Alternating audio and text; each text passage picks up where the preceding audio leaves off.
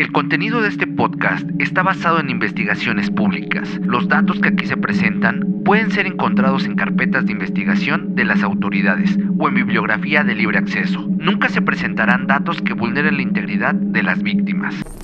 Bienvenidos a un capítulo más de Tripas de Gato. Muchas gracias a todas las personas que se han sumado al canal. Ya somos 300 suscriptores, ahora vamos por los 400. Así que sigan compartiendo el video, suscríbanse y activen la campanita para que no se pierdan las notificaciones.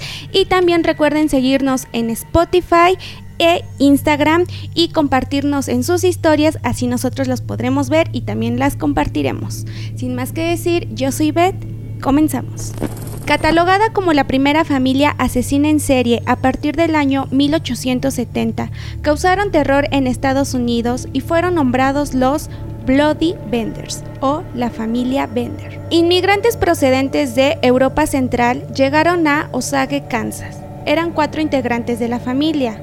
John el padre de 60 años, Elvira la madre de 55 años, el hijo John Jr. de 25 años y la pequeña Kate de tan solo 23 años. La personalidad de cada integrante de la familia causaba intriga en la sociedad. La madre la apodaban la diabla por el explosivo carácter que tenía. John Jr., el hijo, a veces tenía risas espontáneas que hacían parecer que tenía algún tipo de retraso. Kate, la pequeña de la familia, se distinguía por su belleza y la fluidez para hablar inglés. El rumor que había alrededor de la familia era que los presuntos hermanos en realidad eran esposos y que los padres no tenían alguna relación. La familia Bender al llegar a este sitio compraron un terreno y de inmediato hicieron una cabaña, a la cual la convirtieron en un negocio, una posada y también una tienda de víveres y comida. Kate por su parte colaboraba con el don que la vida le había dado, poderes psíquicos, además de ser curandera y medium. La historia comienza a tornarse distinta en el año 1871 porque empiezan a haber desapariciones de personas y se empiezan a encontrar personas muertas, pero todo parecía tener una explicación ya que en ese camino habían ladrones. En el año 1872, George Newton y su pequeña hija de dos años se dirigían a Iowa. En su camino decidieron hospedarse en la posada de la familia Bender, y fue este el último lugar donde se les vio. Fue así como su vecino y amigo, el doctor William York, emprendió un camino en su búsqueda, pero no tuvo éxito y terminó hospedándose en la posada de la familia Bender. El doctor, desde la posada, avisó a su familia que regresaría nuevamente a casa, pero nunca lo hizo. Para suerte del doctor William, sus hermanos eran personas importantes. Ed era un coronel y Alexander era parte del Senado. Ambos sabían el itinerario exactamente de su hermano y los lugares por donde pasaría. Fue así como su hermano Ed emprendió un viaje junto a unos hombres armados siguiendo el mismo trayecto en búsqueda de su hermano William. Empezó a interrogar a las personas que se encontraban en el camino hasta llegar a la posada de los Bender. Al interrogar a la familia, ellos dijeron que efectivamente su hermano se había hospedado ahí, pero que al día siguiente había seguido con su camino. Fue así como Ed decidió hospedarse en ese mismo lugar y seguir unos días más con los interrogatorios, pero él comenzó a notar que las actitudes de la familia eran extrañas. Un día vio salir corriendo a una mujer y esto fue porque Elvira la había amenazado con un cuchillo por haber despreciado su café. Entre todo este alboroto, Kate le dijo a Ed que no se preocupara y que lo invitaría a cenar el viernes próximo, para que todo se aclarara y que con sus poderes psíquicos pudieran contactar a su hermano William. Mientras, en los poblados cercanos culpaban a la casa de los Bender y los vecinos de ser los autores de las desapariciones de personas y las personas que habían encontrado muertas. Decidieron hacer una reunión todos estos poblados para dar con el responsable y fue así como alguien dijo que catearan las casas. Después de tres días de resolución se dio la orden para que esto se llevara a cabo y empezaron a revisar casa por casa. Hasta que un día un vecino pasó por la casa de los Bender y se dio cuenta que ésta estaba vacía y que los animales se encontraban en mal estado porque parecían no haber comido en bastante tiempo. Las autoridades se pusieron en alerta, pero no pudieron hacer nada porque había mal clima, así que decidieron hacer la inspección al día siguiente. Cuando llegaron a la casa, lo que se encontraron los tomó por sorpresa. En el comedor donde recibían a las personas había una tabla sobrepuesta, justo debajo de una silla y esta daba a una habitación con al menos dos metros de profundidad y habían manchas de sangre. Siguieron inspeccionando y también habían objetos como martillos y otras herramientas, hasta que llegaron al huerto y empezaron a excavar. Lo primero que encontraron fue el cuerpo de William. Fue así como continuaron con la excavación y encontraron más cadáveres. Después se fueron a unas fosas que estaban cercanas y terminaron en el pozo. El total de cadáveres fueron nueve en el huerto, ocho en las fosas y uno en el pozo, además de otros restos. Entre todas las víctimas solo había una niña y efectivamente era la hija de George Newton. Era la única que no presentaba las mismas lesiones, ya que parecía que la habían enterrado viva.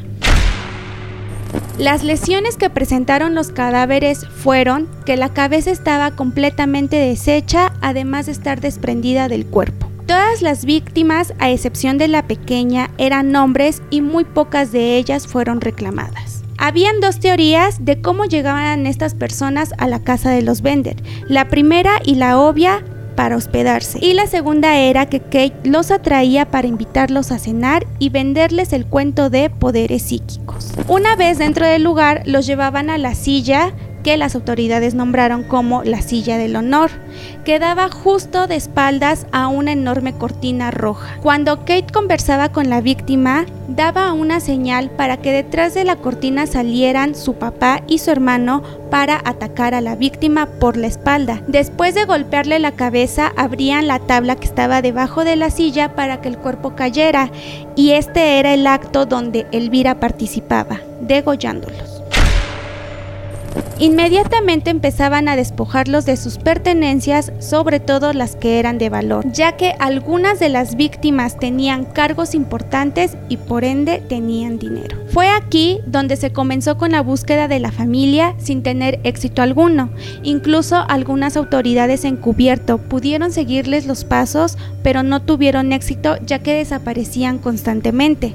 Lo único que se dijo fue que el hijo murió en la frontera y que el padre había sido capturado años después, pero lo habían encontrado muerto y con el cráneo un poco destrozado. Debido a su descomposición, no pudieron verificar si en verdad se trataba de John o era otra persona. La cabeza fue expuesta en un museo, pero debido a una ley que prohíbe que se exhiban partes del cuerpo, fue retirada y nuevamente desapareció sin saber hasta la fecha dónde está. De la madre y de Kate nunca más se supo nada, solo que tomaron rumbos distintos.